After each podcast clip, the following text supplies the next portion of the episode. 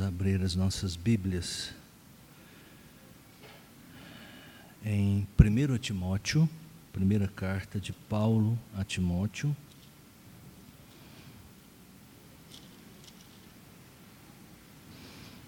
Primeira carta de Paulo a Timóteo, capítulo de número 3.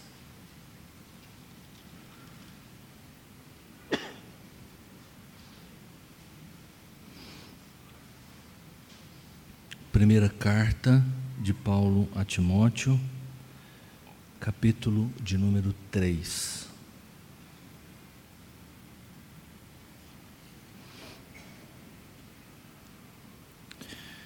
Fiel é a palavra.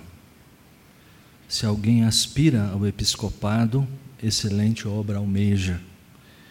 É necessário, portanto, que o bispo seja irrepreensível, esposo de uma só mulher, temperante, sóbrio, modesto, hospitaleiro, apto para ensinar, não dado ao vinho, não violento, porém cordato, inimigo de contendas, não avarento, e que governe bem a própria casa, criando os filhos sob disciplina, com todo respeito, pois se alguém não sabe governar a própria casa, como cuidará da igreja de Deus? Não seja neófito, para não suceder que se ensoberbeça e incorra na condenação do diabo. Pelo contrário, é necessário que, eles, que ele tenha bom testemunho dos de fora, a fim de não cair no opróbrio e no laço do diabo. Semelhantemente, quanto a diáconos, é necessário que sejam respeitáveis de uma só palavra não inclinados a muito vinho, não cobiçosos de sórdida ganância, conservando o mistério da fé com a consciência limpa. Também sejam estes primeiramente experimentados e se se mostrarem irrepreensíveis, exerçam o diaconato. Da mesma sorte quanto a mulheres, é necessário que sejam elas respeitáveis, não maldizentes, temperantes e fiéis em tudo o diácono seja marido de uma só mulher e governe bem os seus filhos e a própria casa, pois os que desempenharem bem o diaconato alcançam para si, para si mesmos justas, justa preeminência e muita intrepidez na fé em Jesus Cristo. Escrevo-te estas coisas, esperando ir ver-te em breve, para que, se eu tardar, fique ciente de como se deve proceder na casa de Deus, que é a igreja do Deus vivo, coluna e baluarte da verdade.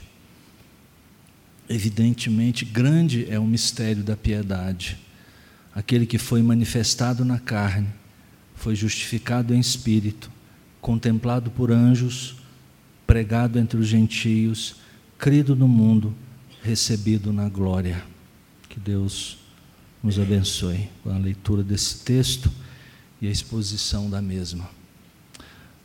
Francis Schaeffer, na década de 70,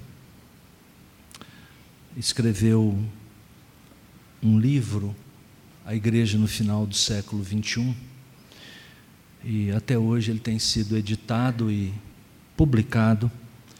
Temos uma versão em português. Ah, em que ele escreveu sobre igreja, no momento em que não estava na moda falar sobre igreja e defender a igreja.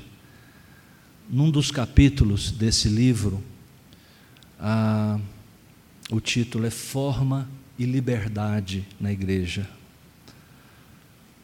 É, no momento em que o movimento Jesus sim, igreja não era muito forte, em que as pessoas, claro que, porque muitas denominações, muitas igrejas nos Estados Unidos e na Europa também, mas ele falava para um público especialmente americano, de igrejas americanas, muitas denominações, muitas igrejas estavam mortas, simplesmente apegadas a tradições vazias, e o movimento ah, hippie, né, estava na sua ebuliência maior no mundo, é, e tudo isso era um caldeirão de ideias que estava formando a mente das pessoas, então tudo que se referia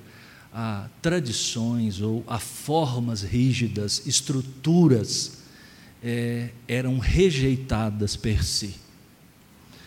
Ele escreve esse livro justamente para mostrar a importância da igreja, como era importante a igreja. De lá para cá, esses movimentos é, tomaram é, forma em vários, de, de, em vários momentos e várias ideias, de uma certa maneira, afetou o discipulado, o comprometimento das pessoas em relação à igreja. Né?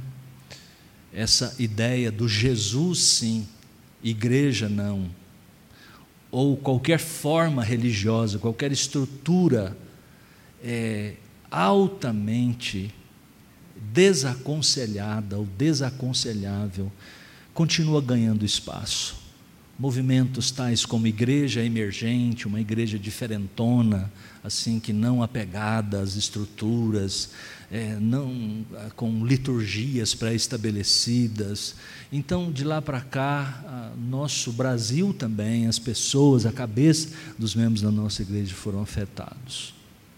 Então, o mínimo de estrutura, o mínimo de formalidade, o mínimo de formalização, expressões doutrinárias, confissões de fé, credos, confissões, para que isso? Nós precisamos é de uma igreja viva, como se nós pudéssemos ter uma igreja viva sem expressões doutrinárias, sem exposição da palavra de Deus séria. Então, é, esses movimentos para não igreja, não compromissos com instituições, eles são muito fortes, são muito fortes, estão aí com suas vozes no nosso tempo, é, e a gente tem ouvido, e agora, especialmente com o advento dessas mídias, novas mídias, que o, o acesso é muito fácil, a gente ouve pregadores esbravejando, falando que a igreja, em suas formas, como elas são estabelecidas, como as vemos, perdeu o seu espaço elas não fazem sentido mais.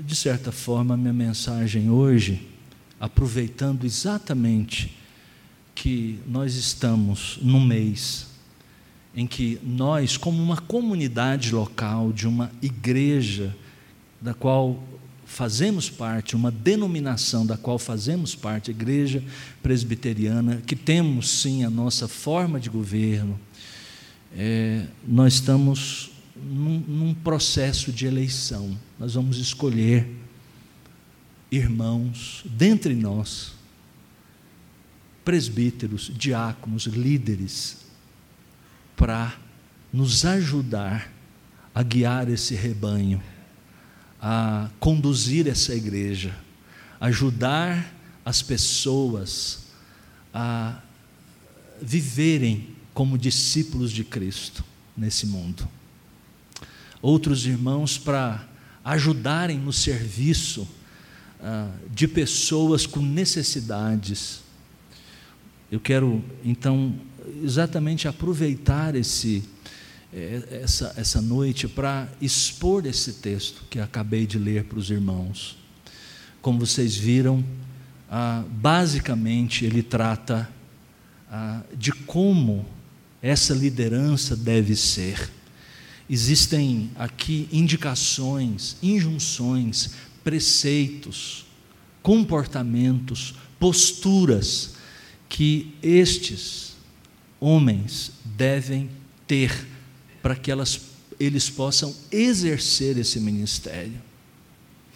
Eu acho interessante que o autor começa dizendo que se alguém aspira aspira ao episcopado. Excelente obra almeja.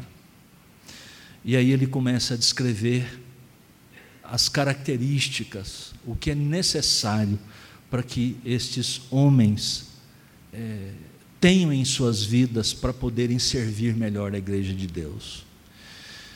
Mas antes disso, antes de falar do que é necessário, das características que eles precisam ter, ele coloca nesses termos: se alguém deseja.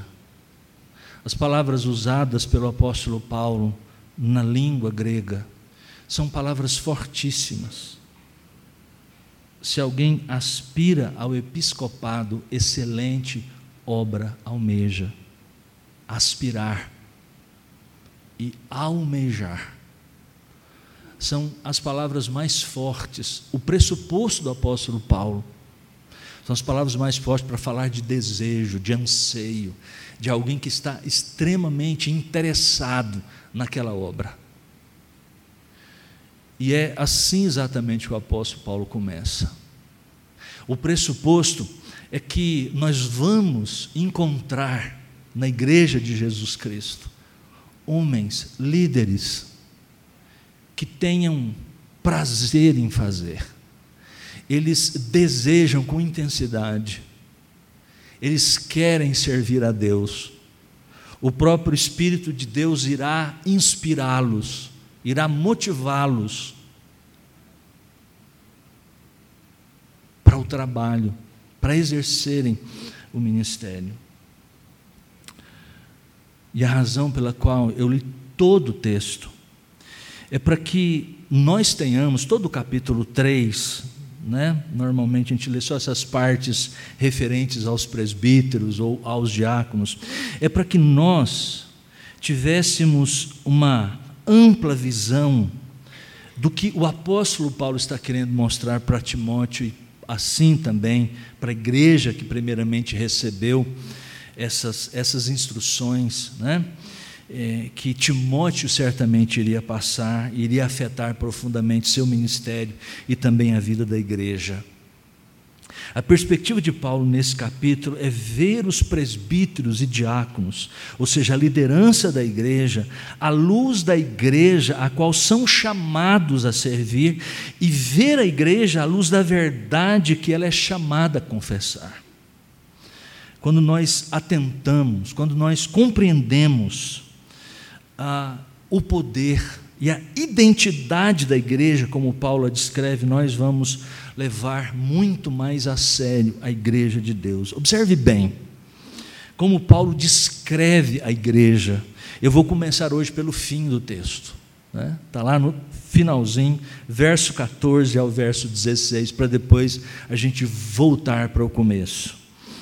É, veja o que, que ele diz. Observe que Paulo vai utilizar três figuras sobre a igreja. São as, são as figuras usadas no Novo Testamento das mais fortes, das mais contundentes acerca da igreja e qual o significado da igreja a partir dessas figuras usadas. O primeiro que ele usa está aí no versículo 14, entrando pelo verso 15, ele diz assim: Escrevo-te estas coisas esperando ir ver-te em breve. Aí ele diz: para que, se eu tardar, fique ciente de como se deve proceder na casa de Deus, que é a igreja do Deus vivo, coluna e baluarte da verdade. Três expressões que ele usa para se referir ao povo de Deus, à igreja de Deus, pelos séculos e gerações. A primeira expressão é a casa de Deus. No contexto, a palavra casa, que na língua grega é a palavra oikos, é, é não o prédio em si, não a residência, o, o, o, o prédio onde as pessoas moram. Não é casa nesse sentido. Mas a ideia sempre que é usada essa expressão no Novo Testamento, essa palavra no Novo Testamento, normalmente se refere à família a imagem que o apóstolo Paulo está trazendo para Timóteo, ao instruí-lo, lembre-se que Timóteo é um jovem pastor, ele muito provavelmente é, está pastoreando a igreja na cidade de Éfeso, um importante centro comercial do mundo, onde uma igreja foi fundada. E ele está dizendo o seguinte: olha, eu. Ah, talvez tenha que demorar um pouco até ir até você. Timóteo era um jovem pastor, não tinha muita experiência quanto ao ministério. Nós podemos perceber isso nessas duas cartas, 1 e 2 Timóteo, que ele escreve. O apóstolo Paulo, quando escreve essa carta também, ele tem diante de si a iminência da sua prisão e da sua morte. Então ele está preocupado com esses pastores, Timóteo, Tito, Filemão, são as chamadas cartas pastorais, ou seja, são chamadas assim porque foram dirigidas a pastores, a jovens pastores, possivelmente todos eles ainda muito jovens, sem muita experiência no ministério. E é por isso que ele tem expressões como essa: Escrevo-te estas coisas, esperando ir ver-te em breve. Paulo sabe os grandes desafios que aqueles homens enfrentarão oposições de todos os lados. Não bastasse a oposição de fora, de perseguições, há ainda os problemas dentro da própria igreja, com lideranças. Ele vai de diversas formas exortar os irmãos, esses pastores, prepará-los para que eles possam enfrentar aqueles que se levantarão dentro do próprio rebanho. E ele então diz: Eu, eu, eu escrevo isso para. Eu espero ir ver-te em breve, para que, se eu tardar, fique ciente de como se deve proceder na casa de Deus, na família de Deus. Nós somos uma família que, por meio do Espírito Santo, fomos, pelo novo nascimento, introduzidos nessa nova relação. É uma expressão muito carinhosa, pensar em família. Isso é tão interessante que ah, esta família, segundo a perspectiva do próprio Jesus, ela muitas vezes, essa relação espiritual, essa relação que nos foi introduzida através do Espírito Santo e pessoas tão diferentes, não tem nada a ver com o sangue, somos diferentes uns dos outros, mas agora há algo em comum em nós. Por isso nós nos tornamos uma família. O Senhor Jesus é, nos dá a entender em algumas passagens que essa relação agora entre nós, povo de Deus, selada pelo Espírito Santo, é mais importante até que a própria relação da família do ponto de vista sanguíneo. Quando Jesus foi abordado por algumas pessoas, discípulos, quando ele estava ensinando para um grupo de pessoas, e alguém chegou e disse: Sua mãe, seus irmãos estão aí. Ele se vira para os discípulos e diz: Estes aqui são os meus irmãos, essas são as minhas mães, os meus discípulos. Jesus estava dizendo que as relações do povo de Deus, agora transformados em famílias, pessoas tão diferentes, de culturas diferentes, com valores muitas vezes diferentes, cor diferente, personalidades diferentes, culturas diferentes, agora são introduzidos numa relação tão profunda, que é mais importante do que qualquer outra coisa qualquer outra relação. Ultrapassa, inclusive, as relações carnais. Essa é a igreja de Deus. Por isso que esse, esse pessoal que tem como agenda depreciar a igreja de nosso Senhor Jesus Cristo. Sejam esses que estão revoltados por causa muitas vezes, dos erros, dos pecados da própria igreja, de lideranças, devem ponderar sobre como, de fato, que apesar disso, de todos os erros, de todas as falhas, esse povo é o povo de Deus, a família de Deus, a igreja, e o próximo termo, a igreja do Deus vivo.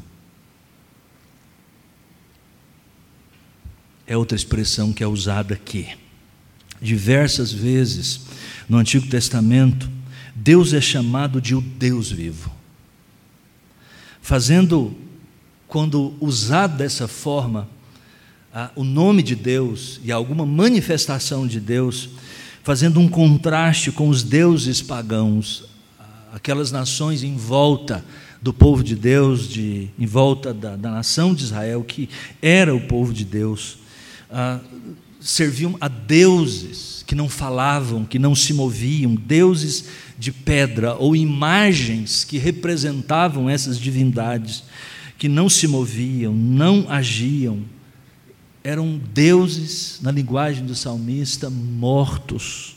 Eles não podiam fazer nada por ninguém.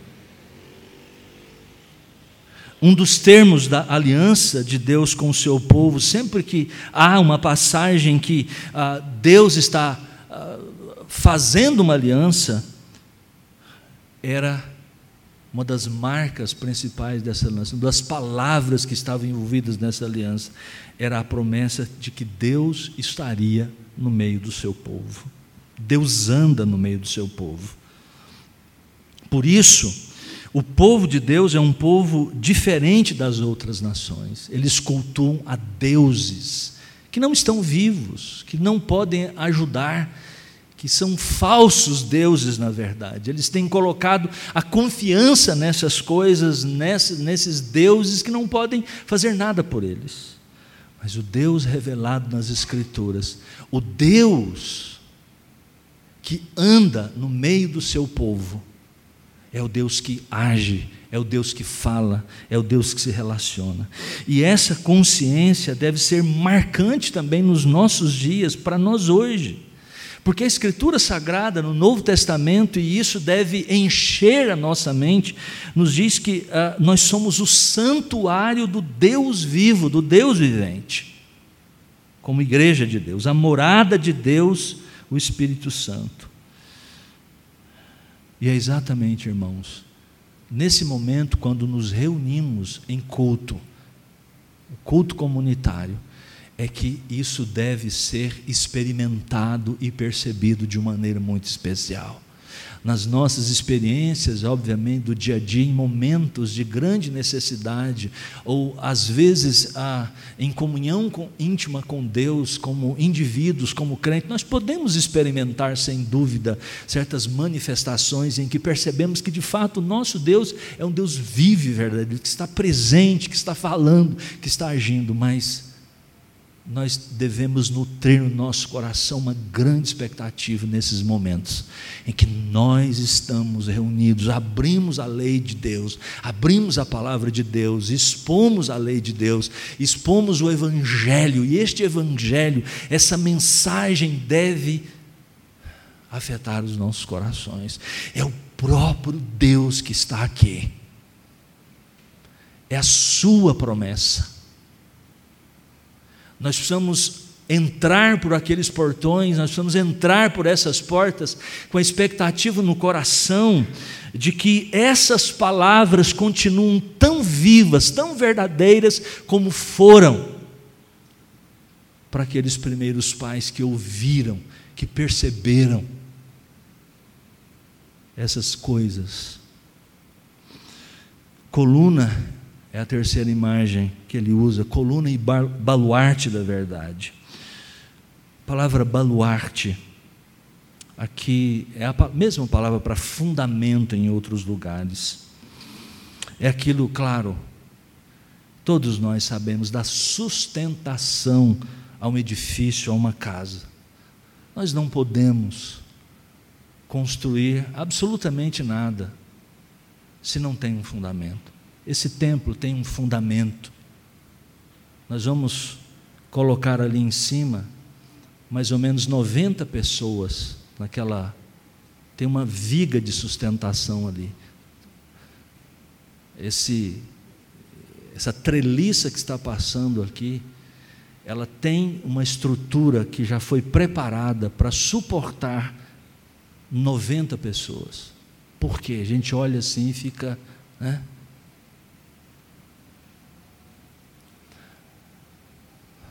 Porque tem, eu vi os buracos que foram feitos de ambos os lados, enormes, encheram de concreto. porque há um fundamento.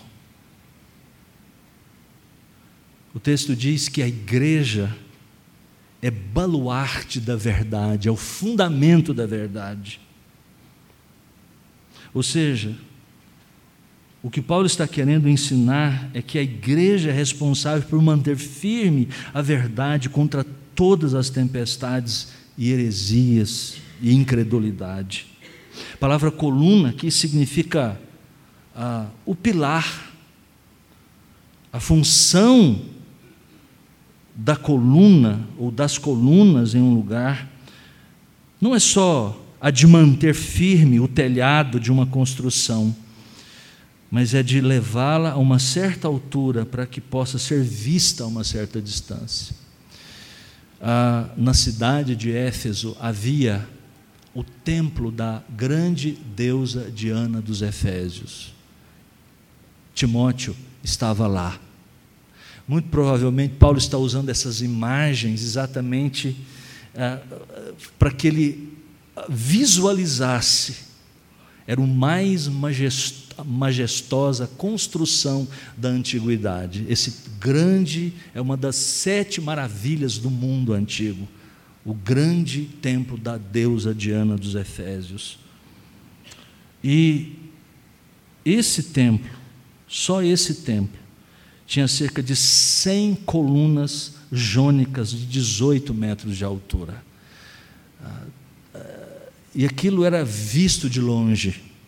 Essa imagem era exatamente usada pelo apóstolo Paulo, essa figura de linguagem, exatamente para poder dizer que a igreja de Deus, agora sim, o verdadeiro templo do Deus verdadeiro, o povo de Deus, a igreja de Deus é não só o fundamento da verdade, mas também é a coluna, é o pilar que mostra o edifício todo da verdade.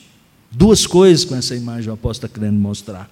Primeiro, que como fundamento, a função da igreja é sustentar a verdade com firmeza, de forma que ela não caia diante dos falsos ensinos.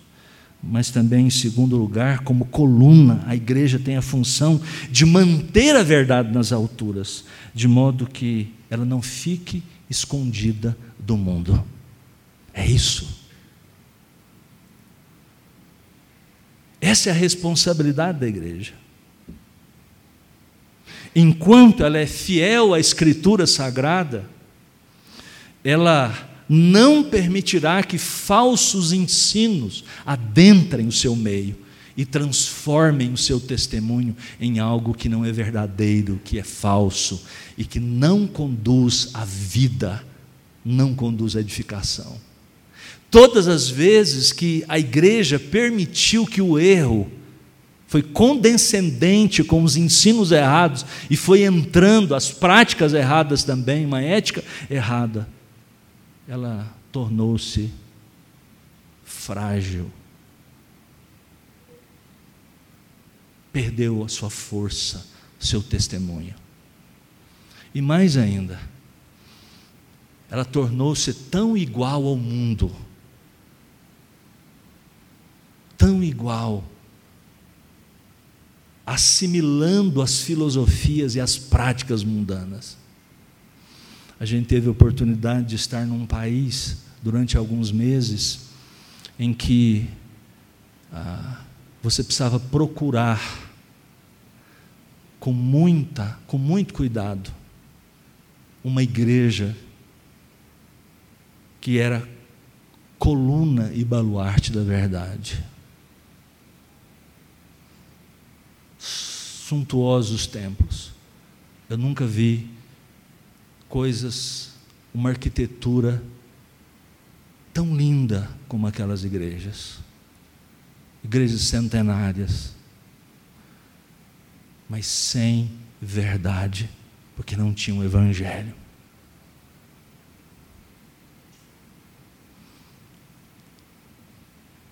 Chegamos no mês eu cheguei lá no mês de agosto do ano passado, o mês do orgulho LGBT e mais algumas letras que eu já perdi as contas aí. quase todas as igrejas do centro da cidade estavam com bandeiras de apoio ao movimento. Não era mais coluna e baluarte da verdade.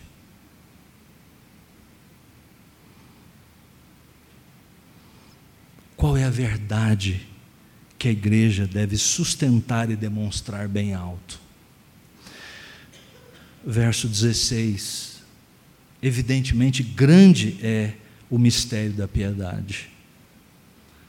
Aquele que foi manifestado na carne, foi justificado em espírito, contemplado por anjos, pregado entre os gentios, crido no mundo, recebido na glória. Essa é a verdade.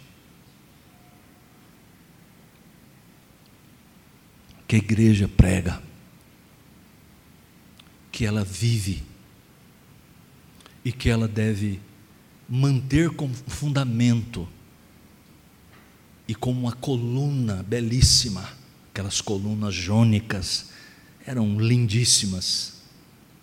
Entre aí em qualquer programa e, e veja as colunas jônicas, eram lindíssimas, 18 metros de altura a verdade precisa brilhar, precisa ser erguida bem alto em um mundo de antiverdade. Um mundo, na verdade, hoje já é chamado de pós-verdade, né? Agora esse termo, pós-verdade. Não se discute mais. Simplesmente não se considera nem sequer isso mais. Veja o texto. São seis declarações aqui sobre Cristo. Ele é verdade. É provavelmente essa expressão do verso 16, essas frases no verso 16, uma espécie de cântico ou hino cristão. Você não encontra eh, essa citação como se fosse uma citação do Antigo Testamento, né? não, não existe isso lá.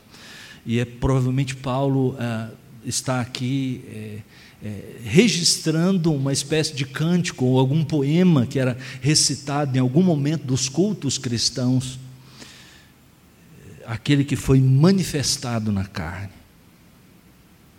Ou seja, isso é uma menção à encarnação de Cristo, ao Natal, a como a segunda pessoa da Trindade tornou-se como um de nós. É o mistério da encarnação é a resposta de Deus para o problema da pecaminosidade humana, como lemos aqui antes no culto, ao problema do pecado.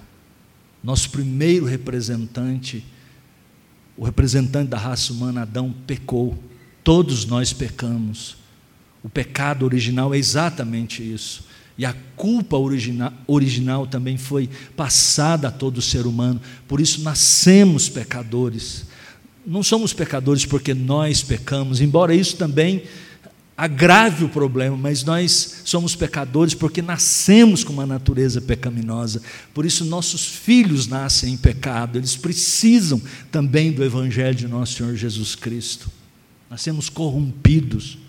Nascem os ímpios, diz o Salmo 56, e já proferem mentiras. Por isso, o mistério da encarnação. Por isso, Deus se tornou homem. Por isso, o Verbo se fez carne. Essa é a verdade. Por isso, o próprio Evangelho de João diz que Ele é o caminho, a verdade e a vida. E aí começa outras descrições, justificado em espírito, ou seja, a ação do Espírito Santo no seu ministério contemplado por anjos, ou seja, ele ressuscitou dos mortos, foi para o Pai, contemplado por anjos, pregado entre os gentios, ou seja, é, este evangelho, essa mensagem foi pregada em todas as nações, de tal forma que o mundo daquela época, até por volta do ano 300, 400 depois de Cristo, se curvou diante da mensagem deste evangelho. Crido no mundo, o evangelho foi bem sucedido, recebido na glória é uma alusão ao fato de que ele voltou para o Pai, mas que um dia voltará também. Agora, que, que isso tudo tem a ver com presbíteros e diáconos? Sobre isso que eu quero falar. É esse o ponto. É que, irmãos e irmãs, nós estamos, nós fazemos parte desta igreja, que é a família de Deus é a igreja do Deus vivo, coluna e baluarte da verdade. E Deus é servido quando pessoas, homens, exercem a liderança, quando homens estão dispostos a dedicar o seu tempo, as suas vidas ao ministério. Ele diz: fiel é essa palavra. Se alguém, é, é verdadeira essa palavra que ele está dizendo. Se alguém aspira ao episcopado, excelente obra almeja. Se alguém deseja isso, mas é necessário, portanto, que o bispo, que a expressão bispo aqui é usada no Novo Testamento e como um sinônimo de pastor ou presbítero, você vai ver o uso dessas palavras e elas normalmente se referem ao mesmo a mesma pessoa, o mesmo cargo que é exercido no Novo Testamento, na igreja de Deus no Novo Testamento. Veja, irmãos, que eh, essa primeira parte do texto, do verso 2 até o verso de número 13, são referências a como estes irmãos, que foram também conquistados, que fazem pelo próprio Deus e fazem parte desta igreja, da igreja do Deus vivo, coluna e baluarte da verdade. Isso não é pouca coisa. Isso é é uma, a instituição divina.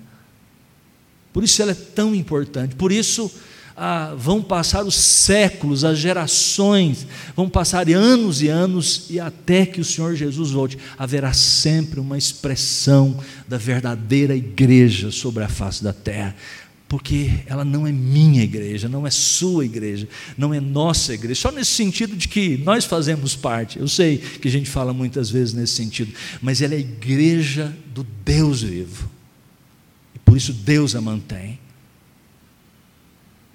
Por isso que quando ela está quase apagando ou quase perdendo a sua expressão de verdade, Deus levanta, Deus sopra o seu sopro e alenta o coração e a mente de homens para voltarem à Escritura Sagrada, para lerem as Escrituras e reformarem a igreja, como aconteceu há 500 anos atrás na Reforma Protestante, voltando assim ao Evangelho.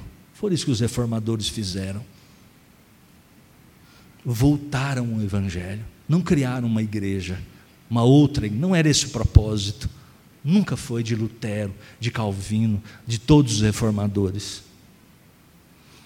Mas que a igreja voltasse ao Evangelho. E então homens são levantados pelo próprio Deus para serem presbíteros, pastores ou bispos Mesma coisa, mesmas palavras diferentes para, mesmo, para o mesmo ministério. Diáconos, diz o texto, com algumas características. é interessante que o texto, ah, o verso 2 e depois no verso 8, ele diz: é necessário o desejo, a vontade de ser. É algo perfeitamente normal de fazer parte da liderança da igreja. É muito importante que isso ocorra, porque assim Deus fez a igreja e para funcionar do seu jeito, da sua forma. Mas ele diz: é necessário uma outra palavra muito importante no texto. Pequena palavra na língua grega, edei. É necessário, é devido. É muito importante que seja assim. Não pode ser diferente. Ele passa a descrever que o bispo seja irrepreensível, esposo de uma só mulher, temperante, sóbrio, modesto, hospitaleiro, apto para ensinar, não dado ao vinho, não violento. Ele vai descrevendo todas essas características. Veja que essas características têm a ver, primeiro, com a sua, com a sua identidade pessoal. Ele, como crente. Depois, tem a ver também com a própria família. Esposo de uma só mulher, que governe bem a sua própria casa, diz o texto. Terceiro, tem a ver com a própria igreja, o seu ministério na igreja, verso de número 6. Ah, não seja neófito, para não suceder que ensoberbeça e incorra na condenação do diabo. Ou seja, não pode ser um novo na fé, um novo convertido. O, isso é uma palavra que se refere tanto aos presbíteros como também aos diáconos. Para não incorrer na condenação do diabo. Sua condenação foi exatamente a soberba, olhando para o precedente bíblico. E é, é, muito perigoso que pessoas sem maturidade cristã exerçam exatamente a liderança, porque elas podem não compreender certas coisas, não entender a natureza do ministério e se ensoberbecerem, se orgulharem. Há uma característica também que se refere ao próprio testemunho dos de fora. A comunidade, verso de número 7, nos diz: pelo contrário, é necessário que ele tenha bom testemunho dos de fora, a fim de não cair no opróbrio e no laço do diabo. Ou seja, e aí, com poucas diferenças, todas as descrições, o que é necessário ao diácono também, essas palavras são repetidas com poucas diferenças. Ou seja, em suma, Deus que criou a igreja, que formou a igreja para ser a expressão do seu corpo sobre a face da terra, estabeleceu a forma da igreja, como diz Francis Schaeffer, ela tem uma forma, não há só liberdade na igreja. Existem coisas que nós podemos mudar, não há nenhum problema com o passar dos anos, nós podemos alterar algumas coisas na vida da igreja, no ministério, até para podermos é, exercer efetivamente o ministério da igreja. Mas ela tem uma forma estabelecida na Escritura Sagrada, e uma delas é: ela precisa de líderes, homens, pessoas levantadas por Deus respondendo positivamente, com desejo, como diz o texto. Se alguém aspira ao episcopado, excelente obra almeja. Mas que tem essas características. E como vocês viram, a gente pode ver essa lista, tratar uma por uma em algum momento qualquer. Você pode pesquisar cada uma dessas palavras. São as características, quase todas elas, com exceção de duas ou três características, se requer do povo de Deus de uma maneira geral. É para todo o povo de Deus.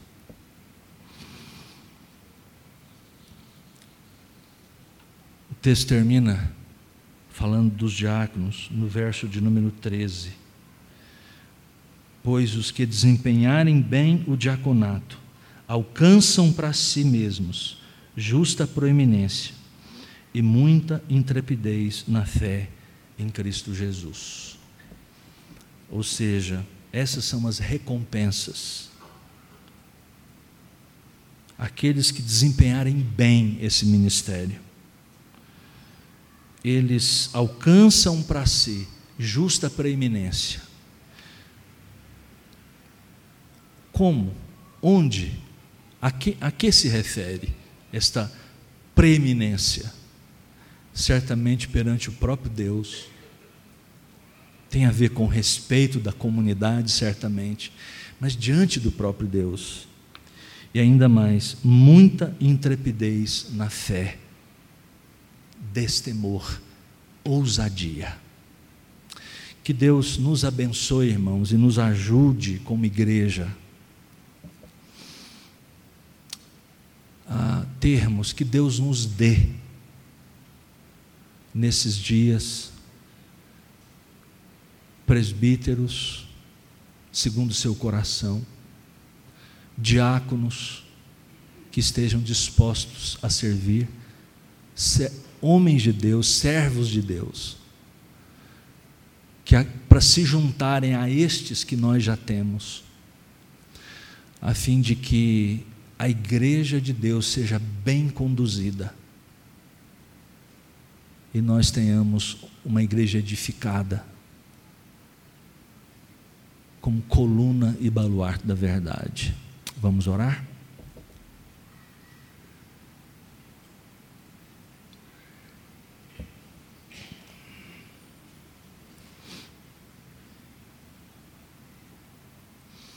Nosso Deus e nosso Pai, nós queremos suplicar